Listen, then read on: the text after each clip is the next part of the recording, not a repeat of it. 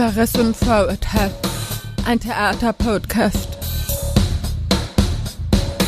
Heute mit mir als Gast Cassandra Wedel. Titel der Sendung Töne werfen kleine Schatten, wie man mit den Augen hört.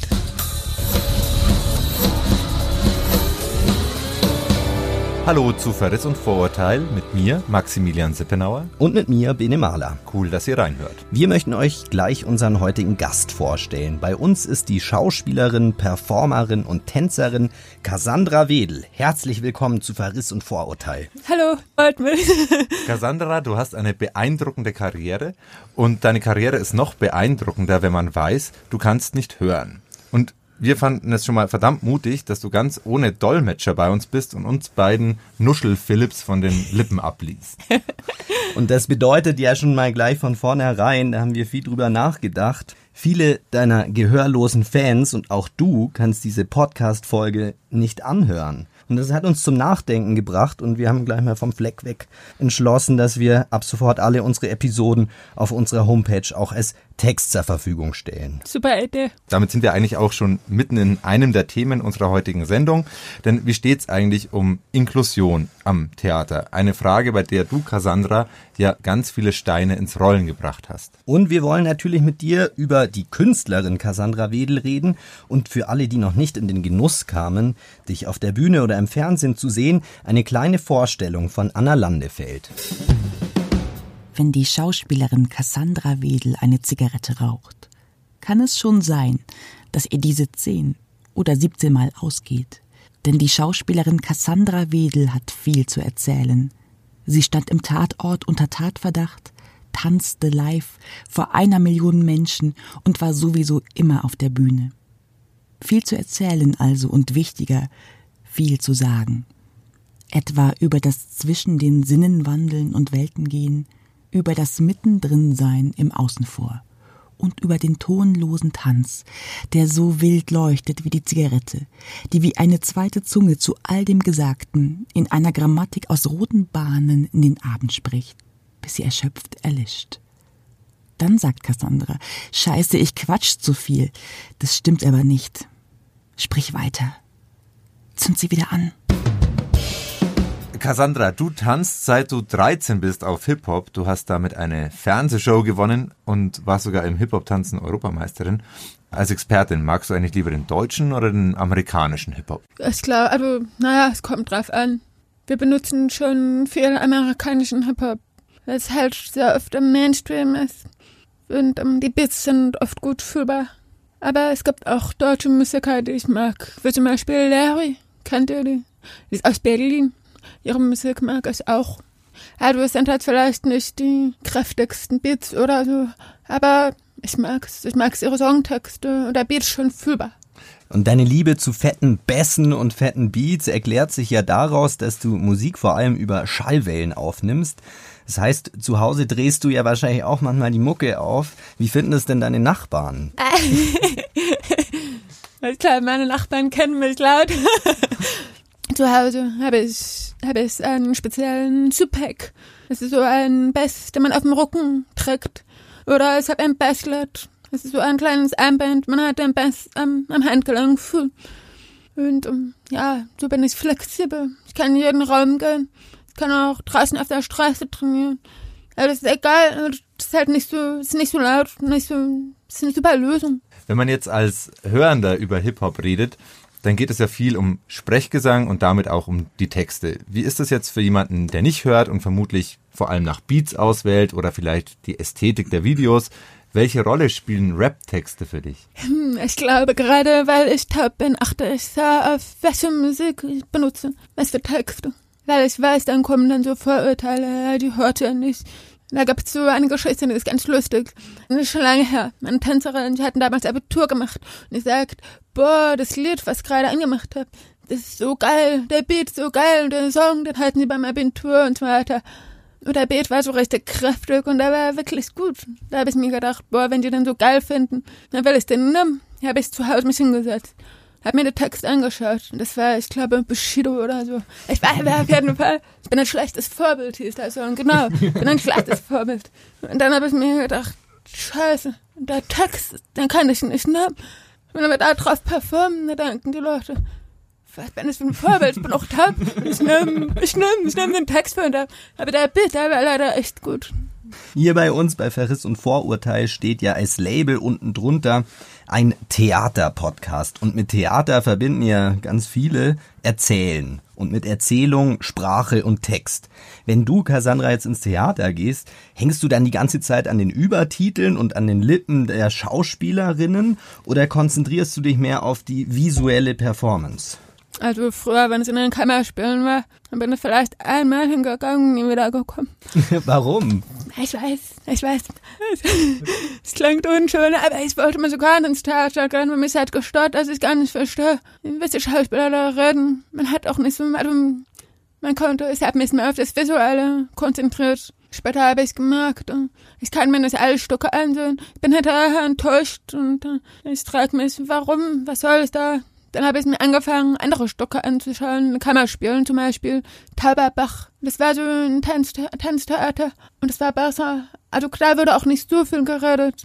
Teilweise ein bisschen. Später habe ich so Mut gefunden und bin wieder auf Tanztheater gegangen.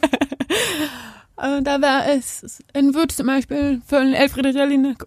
Und da haben sie Übertitel. Und ich glaube, das Stück ist drei oder vier Stunden. Und da haben alles übertitelt. Und das war super. Aber es ist unmöglich von den Schauspielern irgendwie von den Lippen abzulassen so. Es geht so schnell und auch weit weg und es ist schon schwierig, ja. Jetzt gehst du ja nicht nur ins Theater, sondern du stehst selbst auch auf der Bühne. Eine Frage, die wir eigentlich allen unseren Künstlern bisher gestellt haben.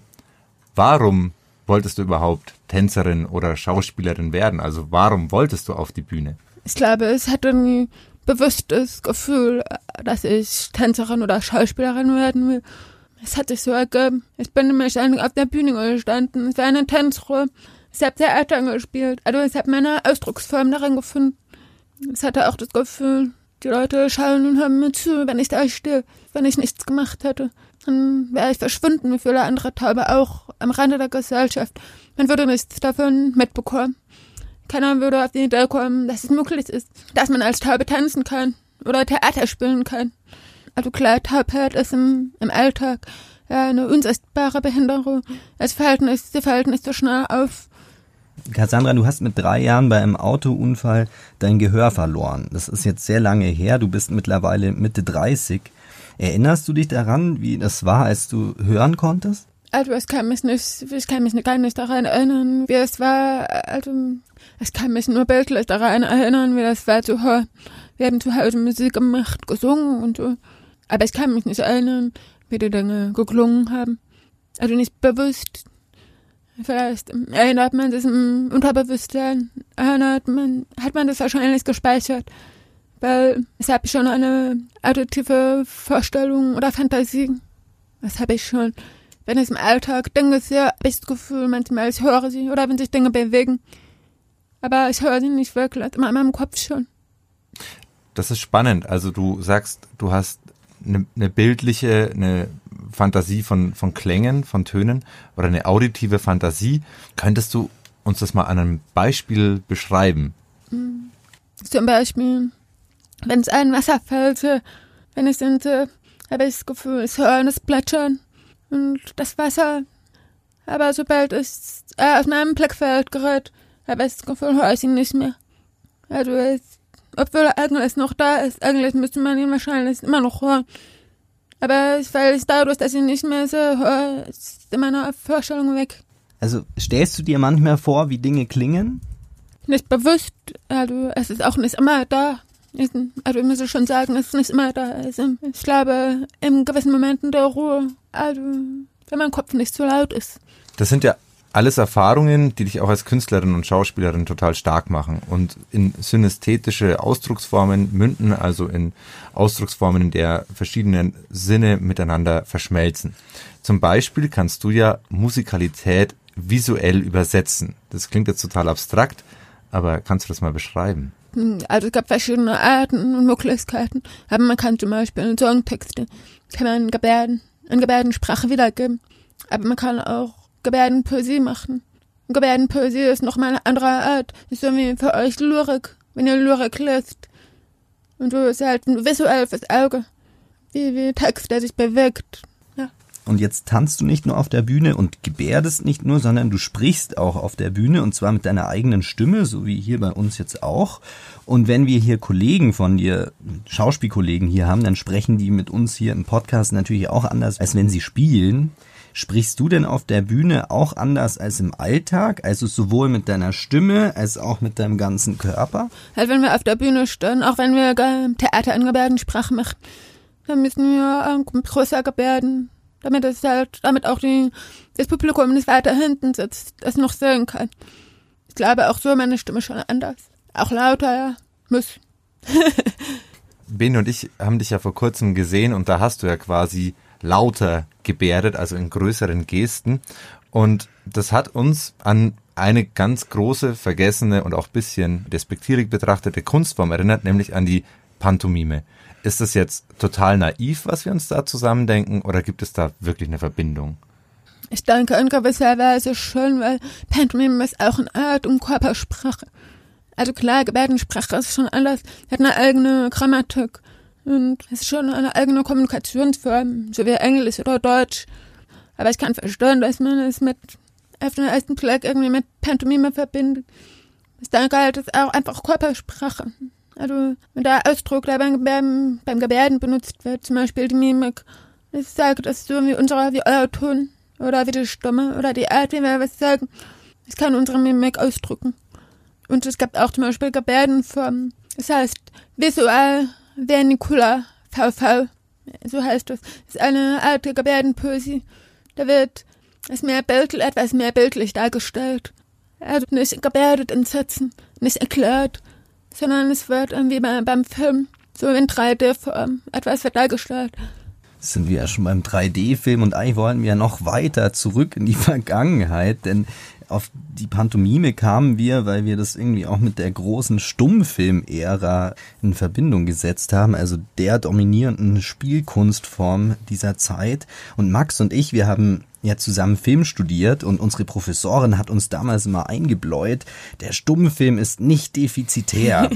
also es ist nicht einfach nur ein Film, dem der Ton fehlt, sondern es ist ein ganz eigenes Kunstwerk. Wie wirken denn auf dich Stummfilme? Ich, ich liebe Stummfilme. Ich habe schon Welsen gespielt. Ich war auch letztens beim Kurz- und Stummfilmfestival. Und als Kind habe ich auch Stummfilme geliebt. Aber für mich waren alle Filme stumm. Also früher gab es keinen Untertitel. Ich musste mir selber denken, was gesprochen wird und gesagt wird. Aber ich finde auch, Stummfilme ist ja nochmal ein eigenes Kunstwerk. Stummfilme, finde ich, kann man verstehen. Man kann, sie haben einen roten Faden, sie haben eine alleine von den Bildern kann man visuell verstehen, worum es geht. Auch wenn sie teilweise abstrakt und lassen wir dem Zuschauer ein bisschen eine Interpretationsraum. Jetzt haben wir dich natürlich als Künstlerin zu Gast und wir reden natürlich viel über Gehörlosigkeit. Stört dich das eigentlich manchmal, dass du als Schauspielerin oft die Gehörlose spielen musst und im Theater natürlich auf der Bühne immer wieder das Thema Gehörlosigkeit verhandeln musst? Stört dich das? Also, mich stören allgemein gestorben ist. Es gibt bestimmte typische Fragen in Interviews, die immer wieder kommen. Sie waren das Gefühl habe, ist aber als Künstlerin mehr zu erzählen, als nur auf meine Gehörlosigkeit reduziert zu werden. Es gibt auch beim Film, gibt es so bestimmte Rollen, die, wo man die Gehörlose spielt und keinen speziellen Charakter, der nebenbei gehörlos ist, sowas wie weiße Haut oder Sommersprossen. Wenn es so wäre, die Gehörlosigkeit, dann wäre für mich die Rollen interessanter. Sterben ist manchmal schon, ich denke, man darf mehr Mut haben, andere Rollen zu schreiben. Aber ich glaube, es fehlt einfach so oft an Wissen von den Autoren. Also es fehlt oft die Berührung zwischen Gehörlosen und Hören. Es fehlt, dass man überhaupt auf die Idee kommt oder dass man gute Drehbücher schreiben kann. Aber dass auf der Bühne das Thema Gehörlosigkeit verhandelt wird, finde ich gut. Weil ich glaube, auch das Publikum muss etwas darüber lernen. Das Problem ist einfach immer, wer macht die Aufklärung oder wie klärt man das Publikum auf? Wie kann, wie kann man euch mit in unsere Welt holen? Oder womit beschäftigen wir uns? Oder was ist unsere Geschichte? Dafür finde ich die Bühne gut. Und wenn man sich dann wirklich damit auseinandersetzt, Ich glaube, das ist auch für uns einmal wichtig. Wenn du jetzt äh, ein Theaterstück einstudierst oder beim Fernsehen am Set bist, dann hast du es da natürlich meistens mit einem hörenden Umfeld zu tun. Du kannst super Lippen lesen, wie wir hier gerade total baff feststellen, aber trotzdem, die Leute müssen sich zu dir drehen, wenn sie mit dir sprechen. Es muss hell sein, also es muss nicht leise sein, um sich gut zu unterhalten und verstehen zu können, sondern es muss hell sein, dass du die Lippen gut siehst und ihr euch gut verstehen könnt. Was hast du denn für einen Eindruck? Wie ist das für deine Kollegen, mit denen du arbeitest? Sehr verschieden, aber die meisten Menschen, mit denen ich gearbeitet habe, die bringen schon eine gewisse Aufgeschlossenheit und Neugier mit. Sie sind bereit, um darauf einzugehen. Die sind neugierig kennenzulernen. Wie funktioniert die Kommunikation mit mir oder ist sie anders? Wir haben mit Schauspielern geredet, die mit dir gearbeitet haben und haben gemeint, das war total mind-blowing und hat sie sehr verändert. Also mir fällt immer wieder auf, viele Schauspieler, viele, die vom Sprechtheater kommen und so ausgebildet wird, die sagen immer, jahrelang wurden wir darauf trainiert, äh, auf unsere Stimme und dass wir die Mimik nicht zu stark einsetzen, weil es sonst zu künstlich wirkt. Auf einmal arbeiten sie mit Gehörlosen und da ist es normal, bei uns ist es normal, dass man die Mimik einsetzt, das ist nicht künstlich. Nein, das gehört sich so, das gehört zu unserer Sprache dazu. Und wenn wir dann auf einmal eine Gebärdensprache lernen oder es in einem Stück ähm, benutzen sollen, es ist ungewohnt. Es, wenn wir das Mimik all die Jahre abtrainiert haben, sie auf einmal wieder dürfen und ihn bewegen sollen. Es ist ungewohnt. Aber ich mag, ich mag dabei zu beobachten, dass ihre alte Gebärdenmimik so eine eigene Form hat, so eine eigene, es gefällt mir. Also der Erfahrung bessert und für mich meist, meist positiv. Cassandra, du hast mal gesagt, du bist in zwei Welten groß geworden. Bei den Hörenden wärst du die Gehörlose und bei den Gehörlosen wärst du nicht gehörlos genug. Wie meinst du das denn? Hm. Naja, aufgrund, dass ich einen anderen Hintergrund habe, eine andere Geschichte. Eigentlich hat jeder Gehörlose seine individuelle Geschichte, er groß geworden ist. Ist total verschieden. Ich bin nicht halb geboren. Ich war nicht von klein auf in der gehörlosen Schule, sondern bei der, in der hörenden Schule. In meinem Dorf aufgewachsen, mit hörenden Freunden. Meine Muttersprache war die gesprochene Sprache und selbst später Gebärden gelernt. Ich spreche auch und aufgrund dessen bin ich für viele Gehörlose, oder war es zumindest damals so. Mittlerweile verändert es auch die Sichtweise und die Perspektive etwas mit dem Bewusstsein. Aber damals war es halt so, dass hm, wenn ich spreche, dann bist du nicht taub. Oder du bist schwerhörig. Weil du sprichst, dann hörst du ja noch was. Aber ich, ich bin taub. Vielleicht bin ich sogar tauber als. Aber die sprechen halt nicht. Oder wollen nicht. Oder sind einfach nur mit Gebärdensprache groß geworden. Und deshalb bin halt zweisprachig. Aus diesen Gründen ist für viele Gehörlose irgendwie verwirrend oder sie denken, wenn sie spricht, dann hört sie doch noch was. Ich glaube, es ist auch für viele Hörende auch so. Viele Hörende, mit denen ich bin, die vergessen manchmal, dass ich gehörlos bin, weil ich spreche. Und das ist halt so ein Punkt. Es gibt nicht ein Gehörloser halt so und so zu sein. Gibt es eigentlich nicht. Aber ich für mich, ich bin, ich bin gehörlos. Ja, ich spreche, aber ich gebärde trotzdem. Ich glaube einfach auch die Gehörlosen müssen lernen, dass, ähm, dass man nicht alle in eine Schublade schacken kann. Auch die Hörenden müssen es auch lernen. Nicht jeder Gehörlose spricht. Man kann, man kann auch nicht jeden Gehörlosen dazu ziffern. Man, es, ist so individuell. Jetzt haben wir ja schon von dem Austausch gesprochen. Was müsste denn passieren, dass Menschen mit Behinderung sich noch besser und barrierefreier und mit einer größeren Selbstverständlichkeit in unserer Gesellschaft bewegen können und auch daran teilnehmen können? Ich glaube, hm, ich will jetzt nicht, ich will jetzt nicht pädagogisch oder irgendwas, aber ich glaube, das Allerwichtigste ist, dass man aufeinander zugeht und dass man äh, auf Augenhöhe begegnet dass man bereit ist, voneinander zu lernen. Ganz egal, ob man taub ist oder, oder schwarz oder weiß oder schwul oder ob jemand im Rollstuhl sitzt. Also auch ich lerne mal wieder Neues. Auch ich muss mal wieder, ich hatte vor kurzem einen Auftritt. Da war der ähm, Moderator saß im Rollstuhl und er hatte darum gebeten, dass wir, dass wir Tänzer nach unserem Auftritt sitzen. Habe mir gedacht, wir müssen nicht sein, weil wir sind sowieso Tänzer, wir können ja nach dem Auftritt stellen. Also wir haben gesagt, ihm wäre es angenehmer, wenn wir auf Augenhöhe sitzen würden. Dann haben wir das ausprobiert und ich saß mit ihm auf Augenhöhe. Es war wirklich ein ganz anderes Gefühl. Und auch ich als Taube müsste lernen, okay, auch ich muss ähm, bereit sein, jemand, der anders ist oder andere Bedürfnisse hat oder andere Wünsche, um darauf einzugehen und das ausprobiert zu haben, hat es hinterher das Gefühl war, stimmt, es war gut, es war viel besser. Und das ist ein anderes Miteinander. Und das glaube ich allgemein einfach nur, dass man sich auf alle begegnet, dass man offen und voneinander lernt. Und ich glaube, das ist das Allerwichtigste. Und dann geht der Rest von selbst. Bist du ja gerade doch bisschen pädagogisch geworden und das passt jetzt vielleicht zur letzten Frage. Du hattest ja einen großen Hype, du hast Tatort und viele Engagements und in den letzten Jahren hast du dich aber auch ein bisschen mehr aufs Unterrichten konzentriert. Du bist ja auch Tanzlehrerin. Hast du fürs Erste viel erreicht und wirst deine Erfahrungen jetzt an junge Künstler weitergeben? Oder welche Ziele hast du dir für deine Zukunft eigentlich gesteckt? okay, also die letzten Jahre, also ich bin auf der Bühne unterwegs, äh, auch im Tatort und so weiter, wurde das Unterrichten ein bisschen weniger, weil ich nicht mehr so viel Zeit dafür hatte. Aber es ist immer noch da, weil im Allgemeinen ist mir schon wichtig, ähm, mein Wissen oder das, was man kann, ähm, an, an, an andere Menschen weiterzugeben. Und vor allem auch zu, äh, zu motivieren. Das ist gut.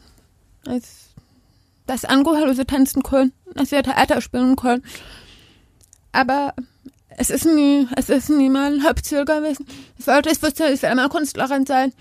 Ich will Kunst machen. Egal welche Form, aber mir war einmal klar, ich will Kunst machen. Ich habe mir jetzt keine bestimmten festen Ziele gesteckt. Ich glaube, ich bin gesamt schon ein Mensch, der schaut, hm, was kommt auf ihn zu. ja, da war Platz.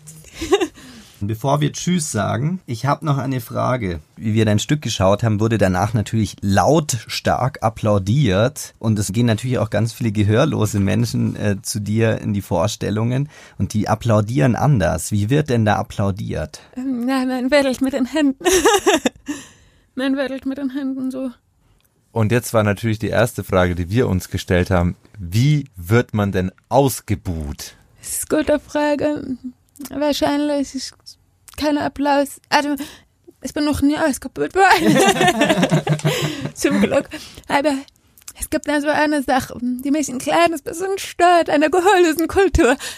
Es ist anstrengend, die Hände oben zu wetteln. Okay. Gehörlose. Normalerweise als hörender Mensch, wenn du applaudierst, mit dem Applaus holst du die Schauspieler auf die Bühne. Wenn immer noch applaudiert wird, dann kommt man noch mehr auf die Bühne. Bei den Gehörlosen ist es anders.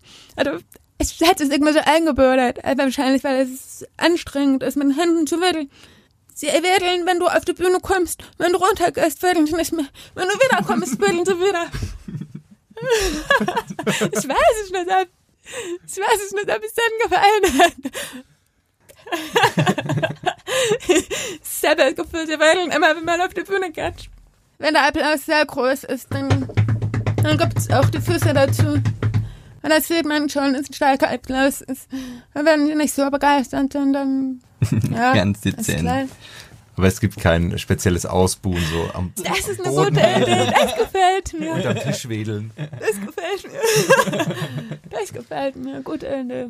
Es kann ich, es kann ich verbreiten. Schau, das ist das Tolle. Das kommt von Hörenden. Das ist von euch. Ja, es war eure Idee. Und das mag ich, dass man einen Austausch hat. Gehörlose, die machen halt keine, keine Gedanken um Ausbuhen oder nicht. also, nicht, dass ich wüsste. Also wenn in Zukunft Menschen mit Händen nach unten wedeln. Dann sind dann, wir dann am Ende dran schuld. Cassandra Wiedel war das heute in Verriss und Vorurteil. Sehr schön, dass du da warst. Vielen Dank. Danke, hat mich gefreut. Ich hoffe, ihr hattet auch alle Spaß, liebe Zuhörer. Ja, unbedingt. Also es war wirklich eine ganz außergewöhnliche und tolle Sendung. Vielen Dank, dass du da warst und wir danken auch ganz herzlich unserer Kollegin Anna Landefeld für die redaktionelle Mitarbeit und die Vorstellung. Ich bin Bene Mahler. Und ich bin Maximilian Sippenauer und jetzt der Dank auch an die Hörer. Danke fürs Zuhören.